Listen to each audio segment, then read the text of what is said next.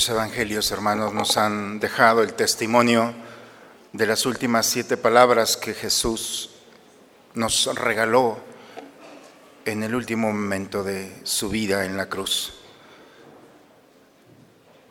Del Evangelio de Lucas, en el capítulo 23, cuando llegaron al lugar llamado Calvario, le crucificaron allí y a los dos malhechores, uno a la derecha y el otro a la izquierda. Jesús decía, Padre, perdónalos porque no saben lo que hacen. Dividiendo sus vestidos, echaron sobre él la suerte. El pueblo estaba allí mirando y los príncipes mismos se burlaban diciendo, a otro salvó, que se salve a sí mismo si es el Mesías de Dios, el elegido. Y lo encarnecían también los soldados que se acercaban a él ofreciéndole vinagre y diciendo, si eres el rey de los judíos, sálvate a ti mismo. Había también una inscripción sobre él, este es el rey de los judíos. Jesús, traicionado, llevado a los tribunales como acusado y luego juzgado cruelmente, fue azotado, escupido, golpeado, maltratado, condenado a muerte, castigado a subir con su propia cruz Luego fue desnudado en público, tendido sobre la cruz, clavado a través de sus huesos, de sus manos y pies. Está recibiendo las ofensas y las burlas. Y lo único que dice es, Padre, perdónalos, porque no saben lo que hacen.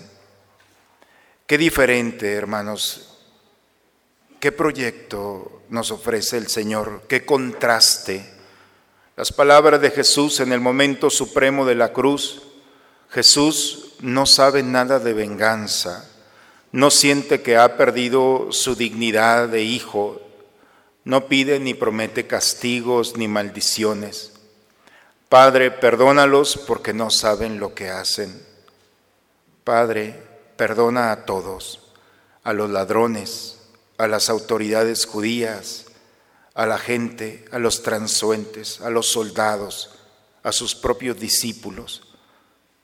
El escándalo es que sigue perdonando hoy a todos, a los corruptos, a los hipócritas, a las prostitutas, a los desinhibidos, a los que construyen armas y hacen la guerra, a los genocidios y a los abortistas, a los que pecan de oculto y a los que lo hacen en público a los criminales de profesión y a los que son sin que lo aparenten. El escándalo de Jesús, hermanos, hoy en día es que nos sigue perdonando, no porque lo merezcamos, sino porque Él así lo ha decidido. Hoy nuevamente cuelga de la cruz, está clavado. No se puede separar de ese madero que está erguido sobre el cielo y la tierra.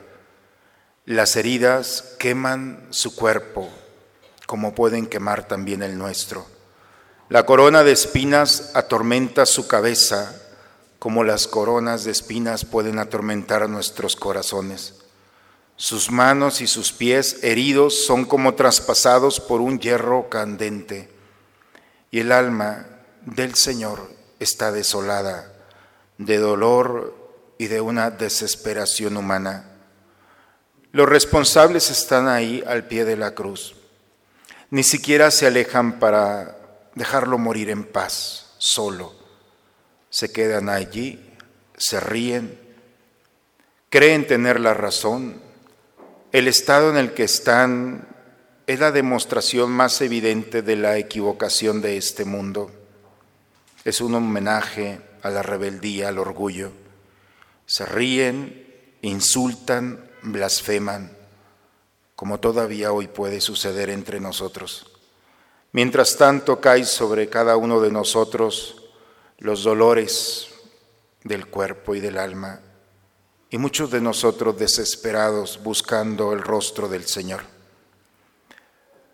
Existe todavía hoy hombres capaces de tanta bajeza que no viendo el dolor siguen torturando, con la indiferencia, con las palabras, con los gestos o las acciones. Hoy también como Jesús, muchos inocentes sufren el dolor de ser lastimados una y otra vez más. y en ocasiones nosotros podemos sumarnos no al perdón que el Señor nos ofrece, nos sumamos al dolor que este mundo en el cual se goza.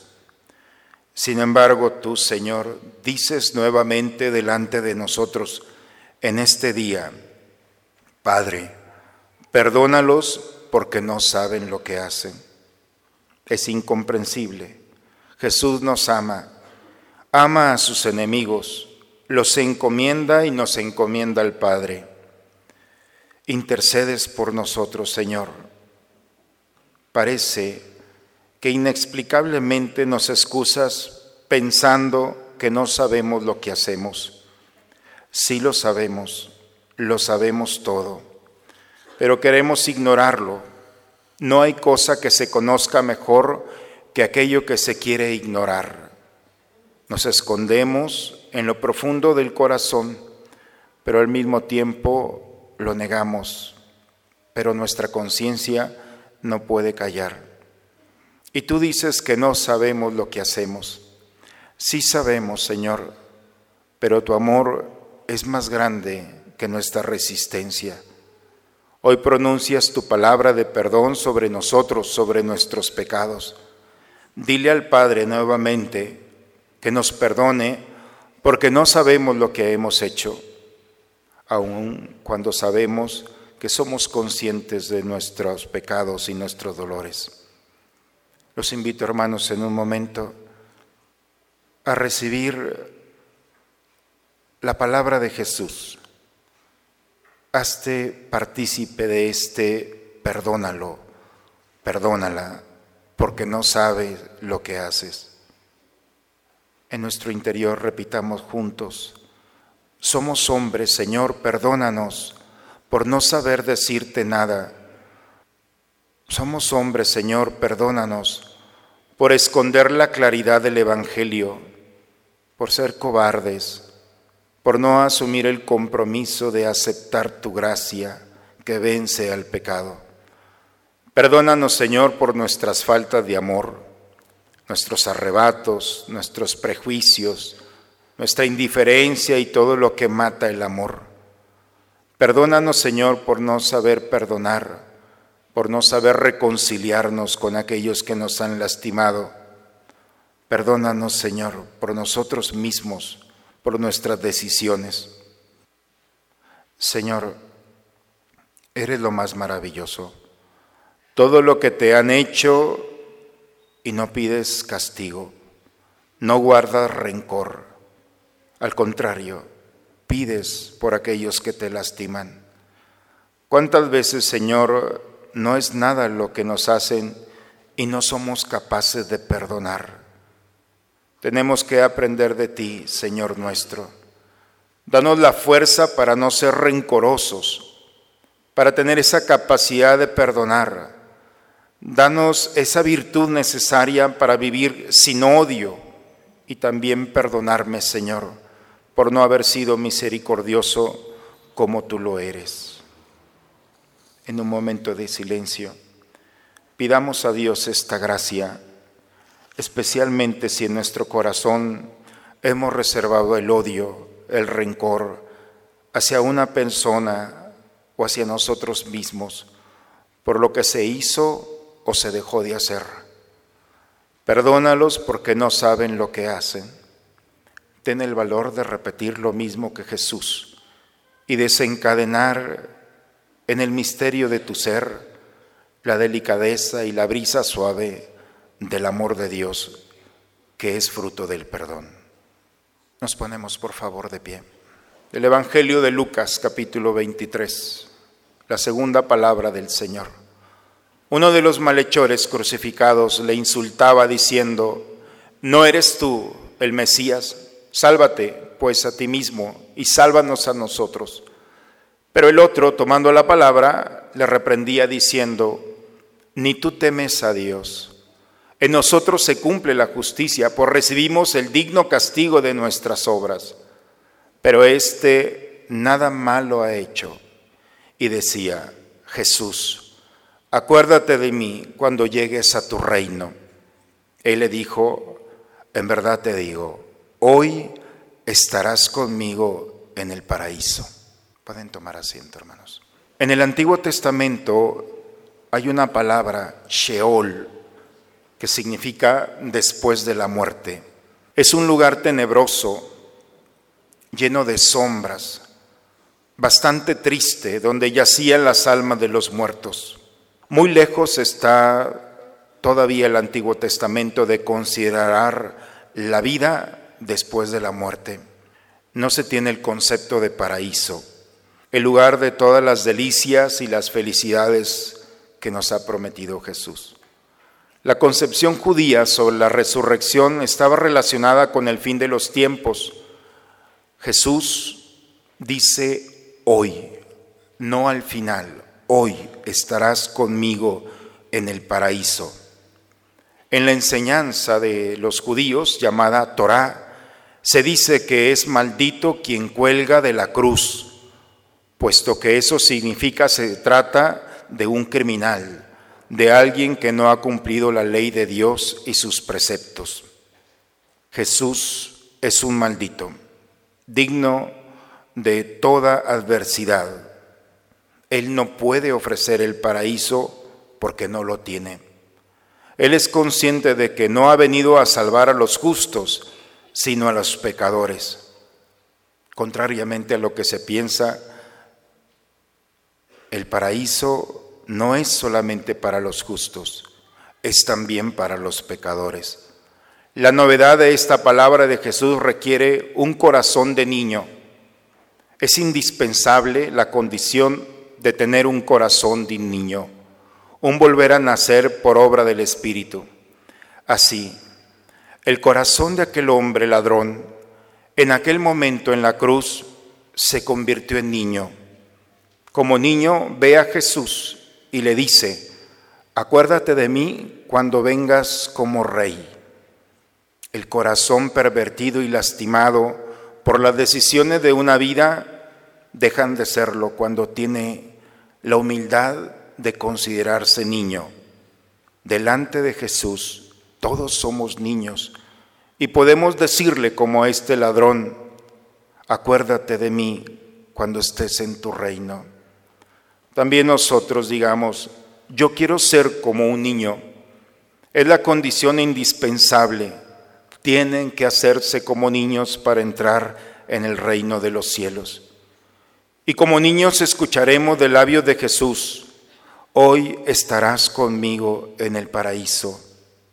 Es la condición para recibir nuevamente la gracia, para sorpresa y escándalo, ser como niños y reconocer que nos hemos equivocado. Jesús, la vida nueva, bajo cualquier circunstancia, lo único que nos pide es reconocer que nos hemos equivocado y que necesitamos aceptar esa propuesta. Hoy estarás conmigo en el paraíso. Señor, eres admirable. Distingues en el corazón de los malhechores lo que ellos tienen y te ha conmovido el corazón de un hombre aparentemente malo, en la cruz has descubierto su inocencia, quizá donde él mismo no la había descubierto.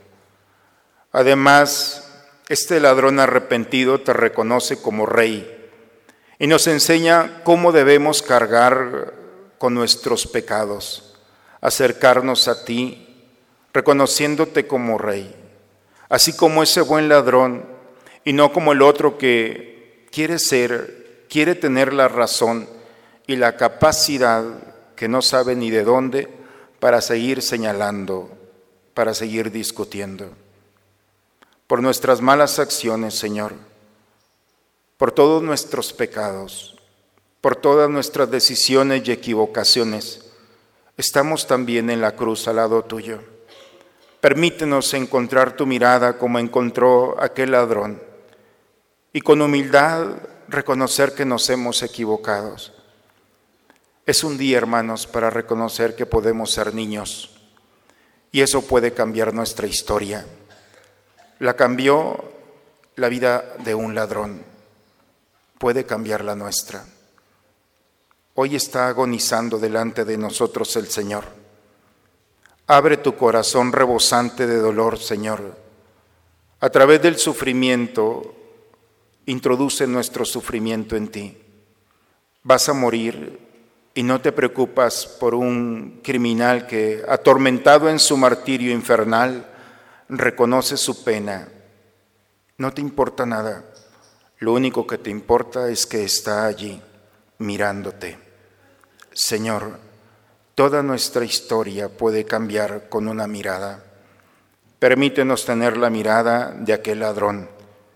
Estamos abandonados, lastimados, quizá crucificados a un lado tuyo. Voltea, Señor, ve que somos niños y niñas y permite escucharnos. Acuérdate de mí cuando estés en tu reino. Es un buen día, hermanos, para escuchar al Señor, que dentro del dolor las palabras que brotan de Él son hoy, no mañana hoy estarás conmigo. Ayúdame, Señor, a que mis ojos sean misericordiosos para que yo jamás juzgue según las apariencias, sino que busque lo bello en el alma de mi hermano, mi prójimo, aun de aquel que me ha lastimado. Ayúdame, oh Señor, a que mis oídos sean misericordiosos para que tome en cuenta las necesidades de mi prójimo y no sea indiferente a sus penas y gemidos. Ayúdame, Señor, a que mi lengua sea misericordiosa, para que jamás hable negativamente de mi prójimo, quien ya ha sido lastimado, más bien que tenga palabra de consuelo y de perdón como tú las has tenido. Ayúdame, Señor, a que mis manos sean misericordiosas y llenas de buenas obras, para que pueda entender y hacer el bien a mi prójimo y cargar sobre mí las tareas más difíciles y penosas. Ayúdame, Señor, a que mis pies sean misericordiosos, para que siempre me apresure a socorrer a mi hermano, a mi prójimo, al lastimado, dominado no por mi fatiga y mi cansancio, sino por ese amor que brota de ti. Mi reposo verdadero está en ti, Señor. Haz que disfrute mirar como tú, escuchar como tú, tocar como tú, caminar como tú. Ayúdame, Señor, a que mi corazón sea misericordioso para que yo sienta todos los sufrimientos como sentiste los dolores y sufrimientos de aquel crucificado. Dame la capacidad de entrar al corazón del otro. Seré sincero incluso con aquellos de los cuales sé que abusarán de mi bondad, se aprovecharán de mí y yo mismo me encerraré en el misericordioso corazón tuyo. Soportaré mis propios sufrimientos en silencio y dame la capacidad para soportar los sufrimientos y dolores de mi hermano, de aquel que está a mi lado, al que tú has puesto allí. Que tu misericordia, oh Señor, repose dentro de mí. Amén. Hermanos, hagamos nuestra esta segunda palabra.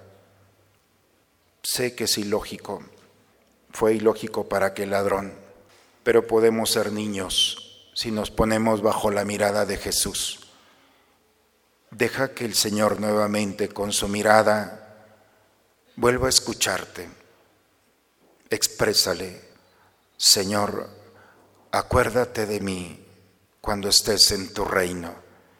Vuelve nuevamente a tus primeras palabras de niño Vuelve la inocencia que este mundo quizá te ha robado y que tú mismo te has quitado. Deja que el Señor vuelva a mirarte y vuelvas a sentir lo que aquel ladrón sintió en su corazón y en su vida. Hoy, en este momento, estás conmigo. Hoy estarás conmigo en el paraíso. Tercera palabra. Nos ponemos por favor de pie. Del Evangelio, de Juan capítulo 19. Estaban junto a la cruz de Jesús su madre y la hermana de su madre, María la de Cleofás y María Magdalena. Jesús viendo a su madre y al discípulo que amaba que estaba allí, dijo a la madre, Mujer, ahí está tu hijo. Luego dijo al discípulo, He ahí a tu madre. Y desde aquella hora el discípulo la recibió en su casa. Pueden tomar asiento, por favor. En el Antiguo Testamento, el pueblo de Israel es simbolizado siempre como una esposa. El profeta Oseas dice, te desposaré conmigo para siempre, te desposaré en derecho, en amor y en ternura. Pero no existe el símbolo de una madre aplicado a Israel. Nunca se le dice a Israel esposa. El símbolo de padre y de madre en el Antiguo Testamento solamente está aplicado a Yahvé, a Dios. El Nuevo Testamento nos propone un nuevo concepto de esposa, la iglesia.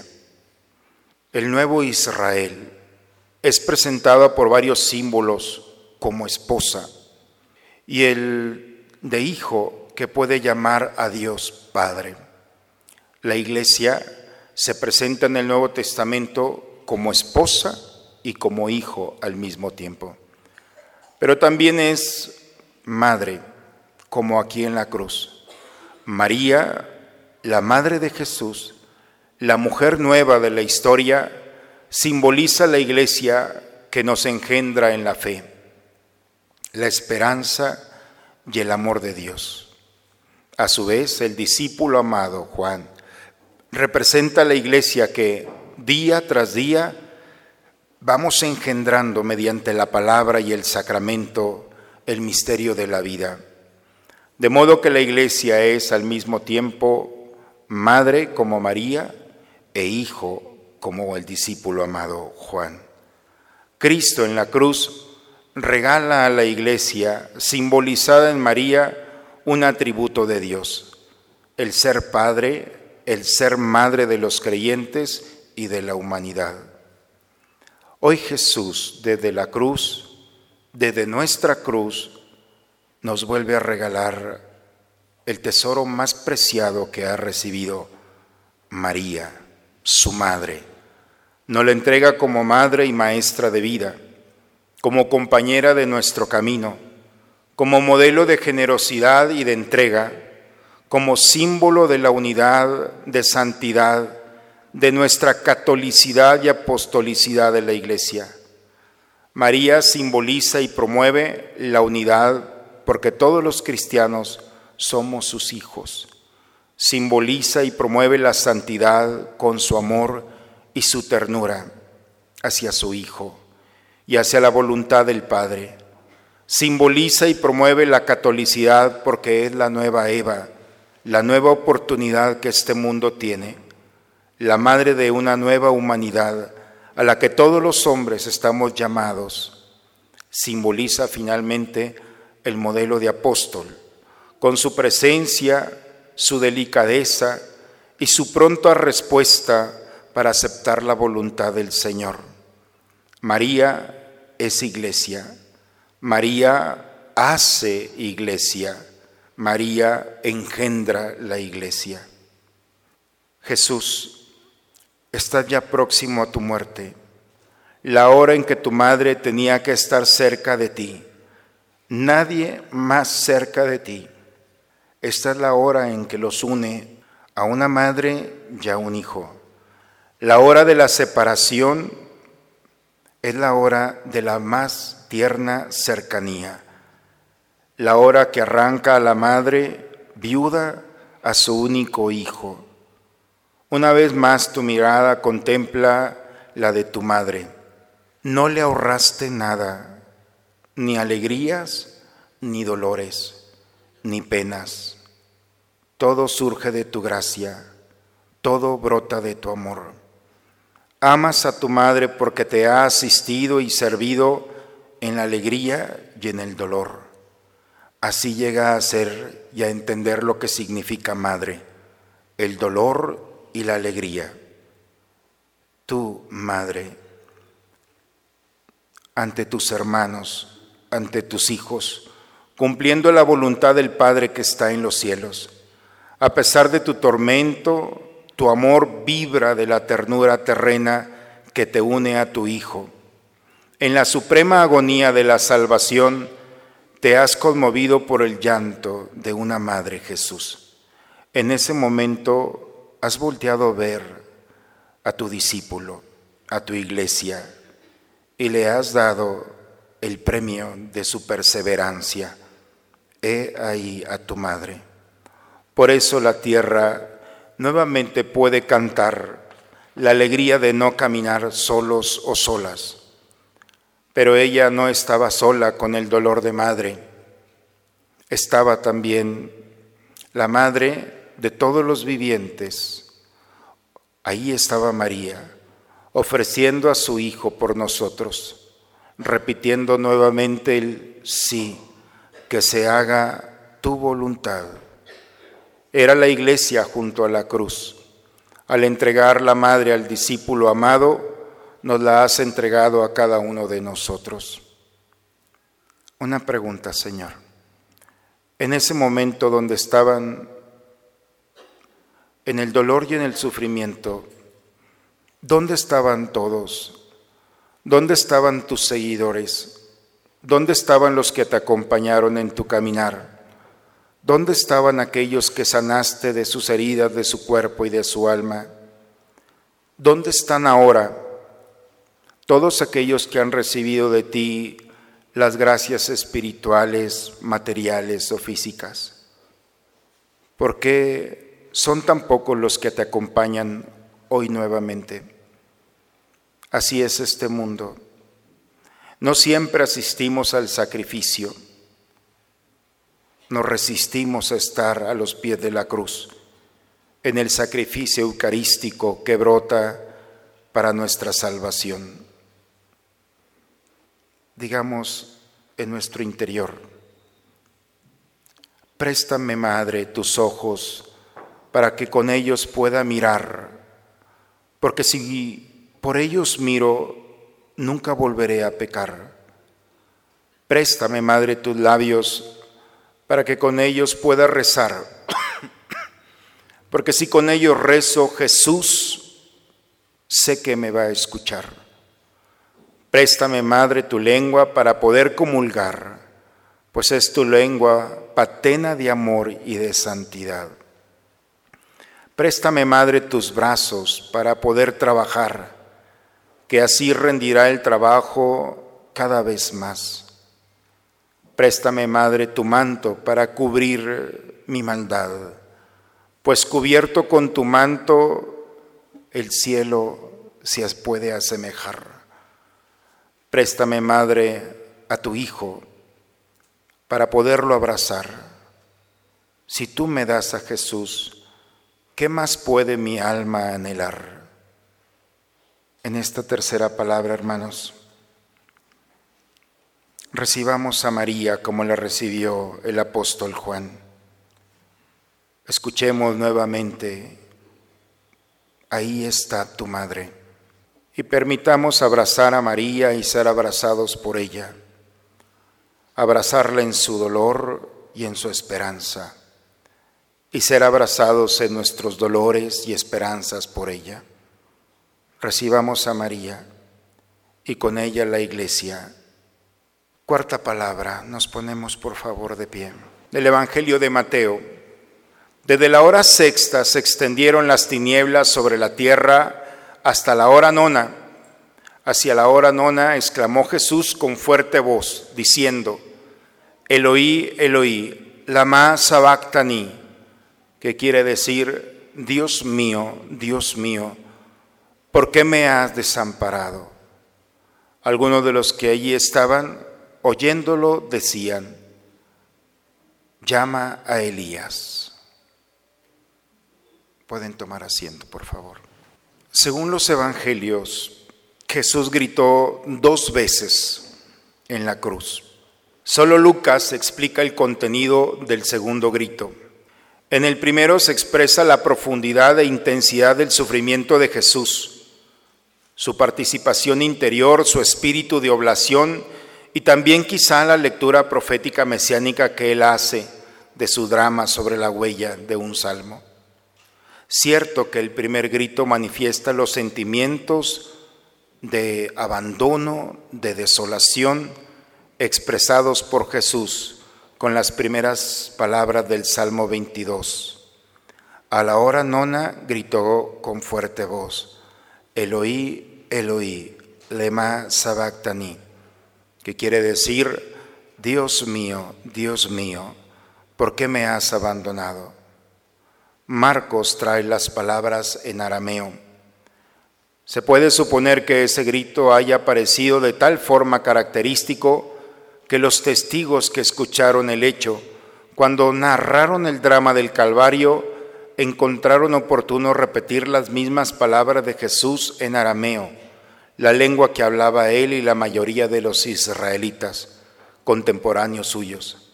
A Marcos le pudieron ser referidas seguramente por el apóstol Pedro, como sucede con la palabra Abba, Padre, en la oración del Getsemaní. Que Jesús use en su primer grito las palabras iniciales del Salmo 22 es algo significativo por diversas razones. En el Espíritu de Jesús, que acostumbraba rezar siguiendo los textos sagrados de su pueblo, se habían depositado muchas de aquellas palabras y frases que le impresionaban particularmente porque expresaban mejor la necesidad y la angustia que el hombre puede vivir delante de Dios y aludían de algún modo a la condición de aquel que tomaría sobre sí todas nuestras iniquidades. Por eso, en la hora del Calvario, fue espontáneo para Jesús apropiarse de aquellas palabras de un salmo. No está quejándose, no está reclamando. Jesús, al decir Eloí, Eloí, la masa mí. Lo único que está haciendo es repitiendo un salmo. Jesús, en el peor momento quizá de su vida, Jesús no reclama, Jesús está orando. En su boca, el porqué dirigido a Dios era muy humano, constituía lo que pasaba en su corazón, pero en la profundidad de su expresión está manteniendo la oración en todo momento. Jesús, al morir, encuentra fuerza en la oración y encuentra la fuerza para gritar. En aquella experiencia, en aquel grito, en aquel porqué dirigido al cielo, Jesús establece también un nuevo modo de orar, un nuevo modo de enfrentar este mundo una nueva forma de expresarse ante el dolor que tan a menudo podemos nosotros vivir. Jesús nos recuerda que en los momentos más trágicos de nuestra vida podemos nosotros levantar nuestra mirada y nuestros labios expresar la oración del dolor que hay en nuestro corazón. Incluso en nuestra desesperación podemos nosotros orar escuchando a Jesús pronunciar su porqué, aprendemos también nosotros, los hombres, que podemos sufrir, pero también en el dolor y en el sufrimiento no podemos tener nuestra mirada hacia abajo, como Jesús, levantar nuestra mirada. Y en el grito del dolor y de la desesperación, cuando pensamos que todo ha acabado, entonces poner nuestra confianza en el Señor y orar, orar en todo momento. La sombra del dolor, la sombra del reproche que puede ocultar la esperanza, puede desaparecer si en nuestra soledad y en nuestro abandono oramos a Dios. Señor Jesús, en tu angustia, en el dolor más grande, solo hiciste el bien y por nosotros y por nuestros pecados, estás sintiendo el dolor. Nuevamente, Señor, ¿dónde están aquellos por los que tú sufriste y a pocos instantes de la muerte sufres la angustia de sentirte abandonado y soportas el dolor de los clavos y de la flagelación, el dolor causado por nuestros pecados? En nuestro interior, hermanos, en nuestros dolores y tristezas, en nuestra desesperación y en nuestro fracaso, es bueno unirnos a Jesús en este día. Y decir de nuestro interior, Señor, ante mi dificultad, ayúdame, de los enemigos del alma, sálvame, en mis desaciertos, ilumíname, en mis dudas y penas, confórtame, en mi enfermedad del alma y el cuerpo, fortaléceme, cuando me desprecien, anímame, en las tentaciones, defiéndeme, en los momentos difíciles, Señor, consuélame. Con tu corazón maternal, ámame. Y con tu inmenso poder, protégeme. Y en tus brazos, al expirar, Señor, recíbeme. Hagamos nuestros hermanos esta cuarta palabra. Orar. Jesús, en el momento más difícil, elevó su mirada y no fue abandonado. Quinta palabra, nos ponemos por favor de pie. Después de todo esto, sabiendo Jesús que todo estaba ya consumado para que se cumpliera la escritura, dijo, tengo sed. Había allí un recipiente lleno de vinagre.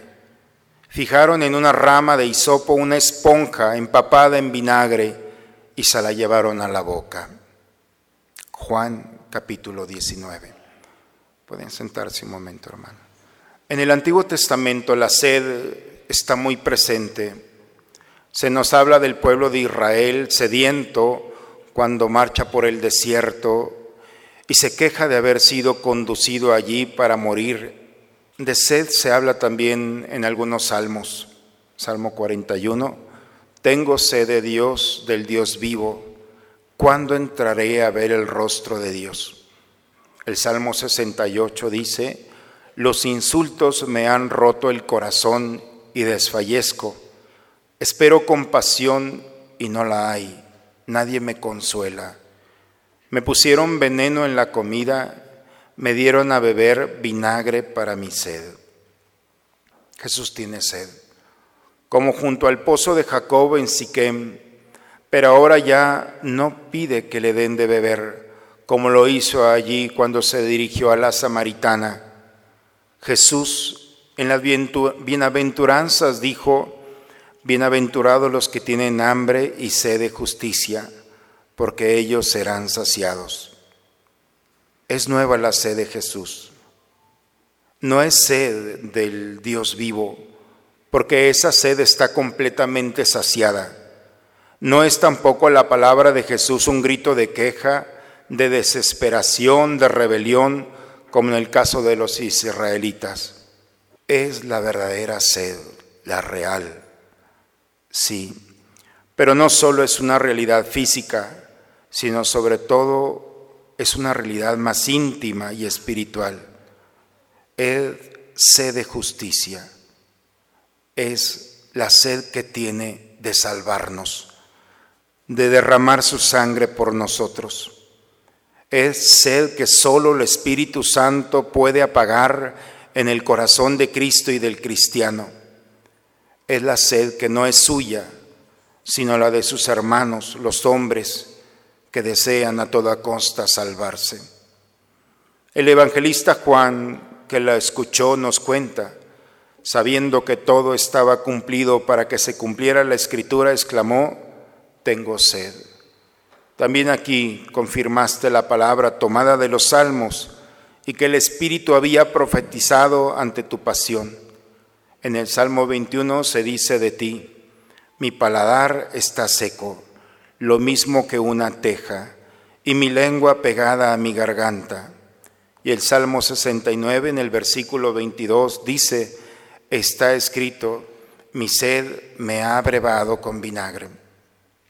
Señor, Permíteme interpretar de que tienes sed, tienes sed de mi alma, tienes sed de mi amor, tienes sed de perdonarme, tienes sed de salvarme. Es esa sed que tienes de comprenderme, es la sed de la justicia, tienes sed de mi conversión. El Señor tiene sed de ti y de mí, de nuestra mirada de nuestra cercanía, tiene sed de nosotros. Nos haces falta, Señor, pues también tenemos sed de ti, por tantas y tantas necesidades que no logramos satisfacer. Nos haces falta muchas cosas, pero más que nada nos haces falta tú, tu gracia, tu amor, tu paz. Nos haces falta tú, Señor, en nuestra vida. Tu ausencia es peor que la sed inapagable que está quemando nuestro ser. Nos haces falta, Señor, como esa agua que viene a dar paz, tranquilidad, esperanza, deseo de vivir y esperanza en el futuro. Tengo sed de ti como tienes sed de mí, Señor. Es lo que nos une en este día. Ayúdanos, Señor, a saciar nuestra sed y sáciate, Señor, de nosotros para calmar la sed que tienes de nuestro ser. En este momento, hermanos, Jesús nuevamente vuelve a pronunciar, tengo sed de ti. Y es un buen día para volver a Él. Escuchemos las palabras desde la cruz y presentémosle nuestra sed, nuestras angustias, nuestros enojos, nuestras heridas, nuestro cansancio nuestros fracasos y pecados. Por ilógico que sea, nuestras miserias sacian la sed del Señor. Por ilógico que parezca, Cristo necesita de nuestras miserias para ser saciados. Pongamos nuestra vida en sus manos y permitamos que Él sacie nuestra sed. Sexta palabra. Nos ponemos por favor de pie. Cuando hubo gustado el vinagre, dijo Jesús, todo está acabado, todo se ha cumplido. Juan 19:30. Pueden sentarse, hermanos, por favor. En la vida Jesús ha ido a donde el Padre ha querido. Ha predicado cuando, dónde y por el tiempo que el Padre ha querido. Ha hecho los milagros que el Padre quería ha elegido a los hombres que el Padre le indicó, ha predicado la verdad y la justicia como el Padre quería, ha vivido conforme a lo que predicaba para agradar a su Padre, ha sufrido los tormentos indescriptibles de la pasión y de la cruz, ha cumplido las escrituras, ahora ya puede expirar, ha cumplido, ha combatido el buen combate y puede gritar, Alzum está cumplido. Sí, Señor, es el fin de tu caminar en esta tierra, el fin de tu vida, de tu honor, de las esperanzas humanas, de tu lucha y de tus fatigas. Todo ha pasado y es el fin. Todo se vacía y tu vida va desapareciendo. Desaparición e impotencia. Pero al final es el cumplimiento porque acabar con fidelidad y con amor es lo que el Señor ha querido de ti, tu Padre. Parece un fracaso, pero es la gran victoria. Fiel en todo momento. Señor, ¿cuándo entraré a ver tu rostro? La ley que hace de la muerte vida, de la negación de sí mismo conquista, de la pobreza, riqueza, del dolor, gracia, del final, comienzo. Es la lógica que brota del Padre. Cuando no hay nada que hacer, cuando pensamos que todo ha terminado, entonces empieza toda la historia nuevamente. ¿Qué está acabado, Señor? ¿Tu misión? Señor, has cumplido tu palabra, has hecho la voluntad del Padre has salvado a la humanidad. A cada habitante como aquel ladrón le has ofrecido el paraíso, tu reino. Nuevamente nos das una gran lección, Señor. La obediencia es salvación. Aceptar la voluntad de Dios, obedecer sus mandatos es llegar a tu reino. Gracias, Señor, por esta enseñanza. ¿Cuántas veces, Señor, no hemos sido fieles? Nos hemos resistido, hacemos nuestra propia voluntad, decidimos no cargar nuestra cruz. Concédenos, Señor, en este día contemplar tu cruz, contemplarte a ti. Haz que sintamos el amor del Padre para volver nuestros ojos a Él y como tú hacer lo que tenemos que hacer para agradarlo. Existe en nosotros la capacidad de ser nuevos, creados nuevamente por tu gracia, según aquel estilo y modo que tú quieres y nos enseñas. Danos, Señor, en este día, descubrir que la cruz nos hace volver a vivir, renacer nuevamente al misterio de una vida nueva Conviértenos, Señor, esa es tu promesa. Encontramos delante de la cruz a María y pedimos su intercesión para que como ella podamos cumplir la misión que se nos ha encomendado a cada uno de nosotros. Jesús, al contemplarte levantado en la cruz, llévanos hacia ti. Haznos entender que la verdadera felicidad y paz está en cumplir tu voluntad. Hagamos un acto de fe. Estamos entrando en la última palabra y hemos escuchado del Señor, todo se ha cumplido. Así como Jesús, en el momento crucial de su vida, se pone delante del Padre. Todo tiene sentido todo tiene razón de ser. Al estar delante de la cruz, no podemos exclamar otra expresión, sino la misma que Él nos ha enseñado. Señor, todo en nuestra vida tiene sentido, aun aquellas realidades que parecen que no lo tienen. Séptima palabra. Nos ponemos por favor de pie. Jesús dando una gran voz dijo, Padre, en tus manos entrego mi espíritu. Y diciendo esto, expiró. Lucas 23. Pueden tomar asiento, por favor. Ha llegado el momento, hermanos, en el que Jesús expira. A ti, Señor, me acojo, no quede yo defraudado. Sé para mí roca y fortaleza Guíame y condúceme. En tus manos encomiendo mi espíritu. Señor, tú eres fiel, sé que me rescatarás. Salmo 31. Jesús con este salmo llama a Dios su roca y su fortaleza. Esa roca y fortaleza ya no es Yahvé, es el Padre de nuestro Señor Jesucristo. Hay una novedad radical no es la relación de un vasallo con su rey, sino la de un hijo para con su padre. No se abandona a las manos poderosas de Yahvé, el Señor de los ejércitos, el Rey de las naciones, sino en las manos tiernas y benditas del Padre. Digamos también nosotros, Padre, en tus manos confío mi espíritu, mi vida entera, ahora en el tiempo de la lucha, luego en la eternidad del amor. Señor Jesús, tu última palabra es una gran voz.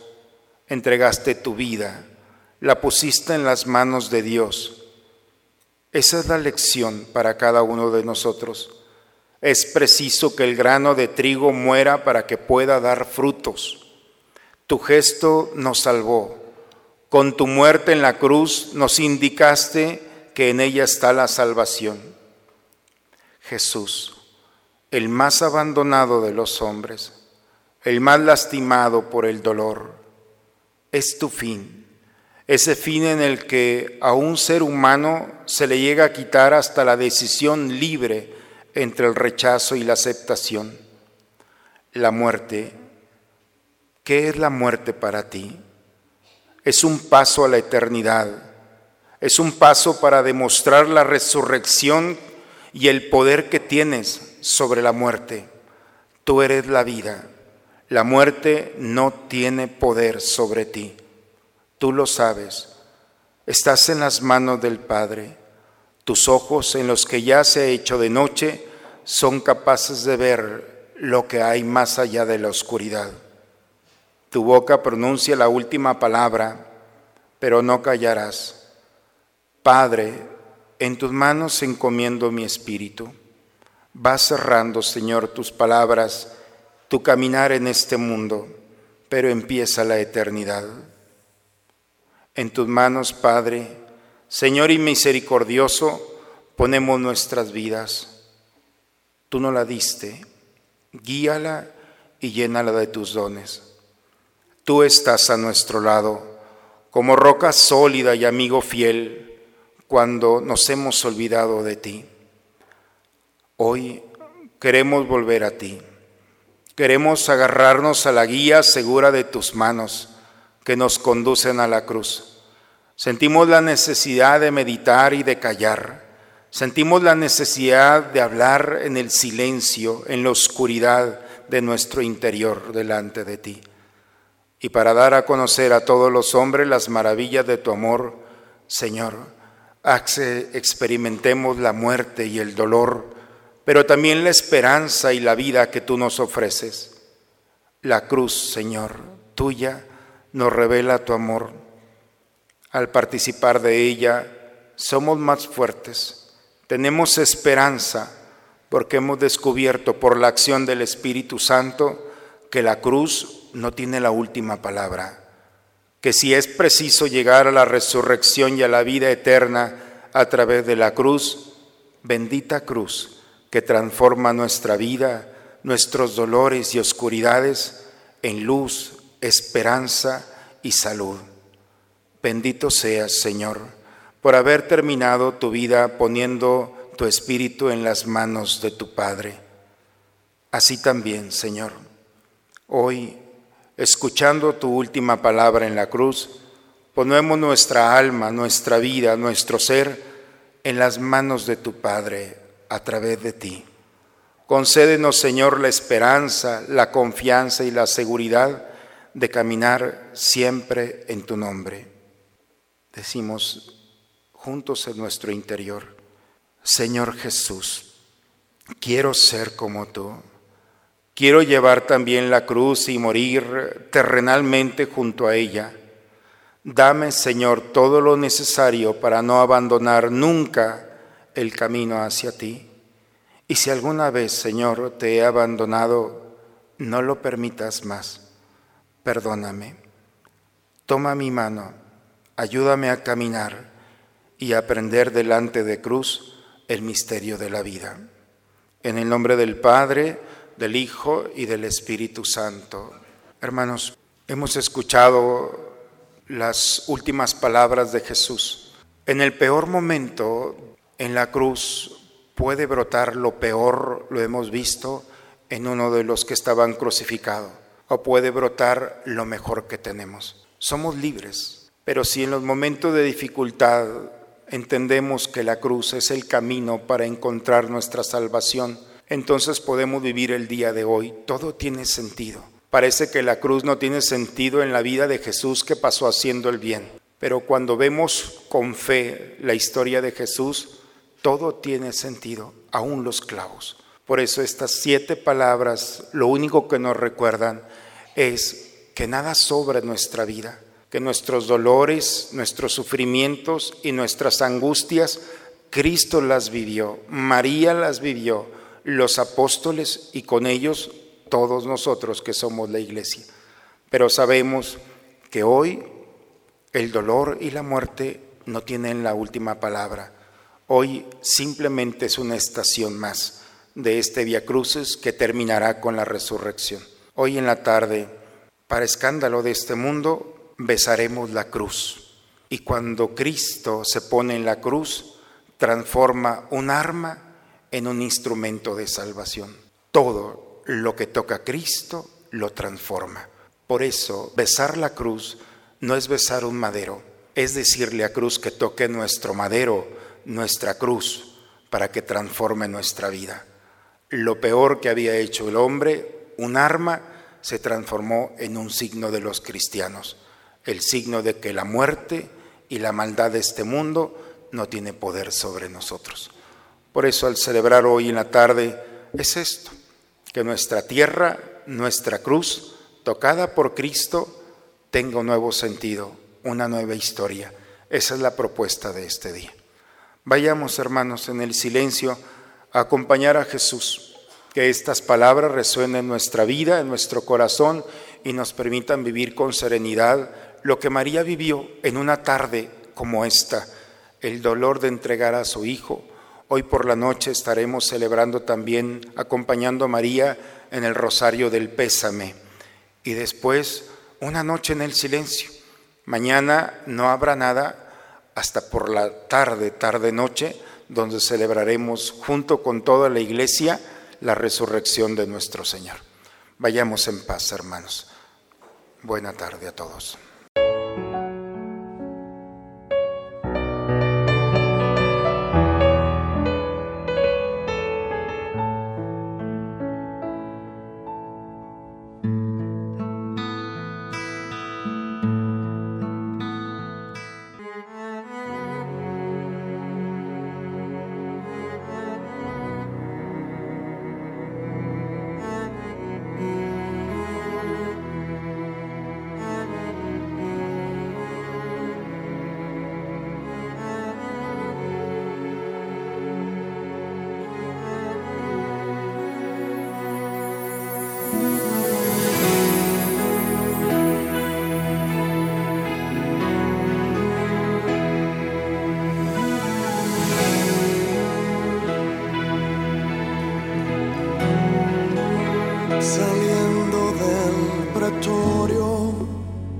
Marcha una procesión con rumbo al Calvario, sufriendo va un varón, la cruz sobre su espalda, llagándole está, no puede caminar.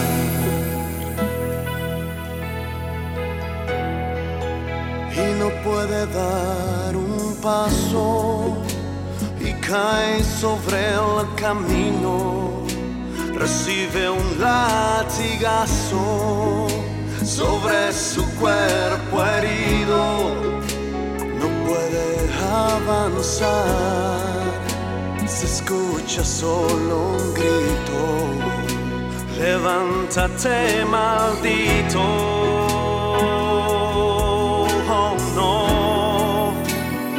Puede ser maldito aquel que en su dolor exclama con un grito, perdónale Señor, perdónale sus faltas, no mires su actuación, de ellos ten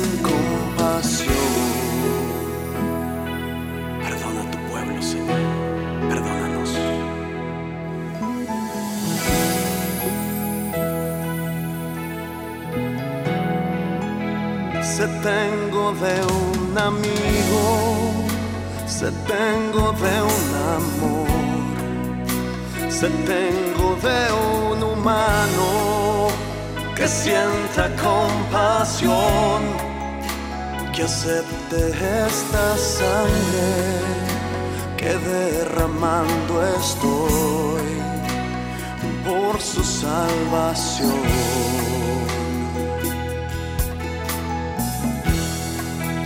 Y no puede dar un paso y cae sobre el camino, recibe un latigazo sobre su cuerpo herido, no puede avanzar, se escucha solo un grito, levántate maldito.